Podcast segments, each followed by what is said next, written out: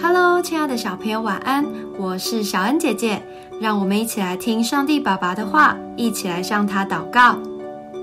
哈该书二章四到五节，耶和华说：“所罗巴伯啊，虽然如此，你当刚强；约撒达的儿子大祭司约书亚啊，你也当刚强。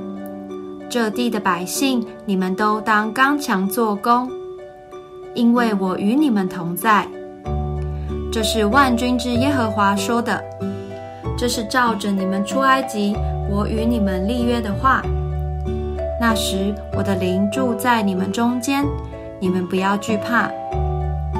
在以色列王国后，有一批以色列人返回故乡，再次建立起自己的家园，恢复安定的生活。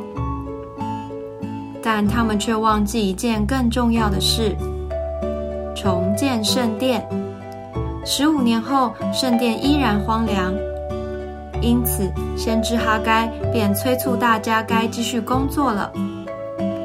重建圣殿是件大工程，还会遇到很多的困难，但这是神的心意，因此神告诉他们，神会一直与他们同在，要放下害怕，并刚强做工。这里的刚强不是凭自己的力量，而是要依靠神的带领。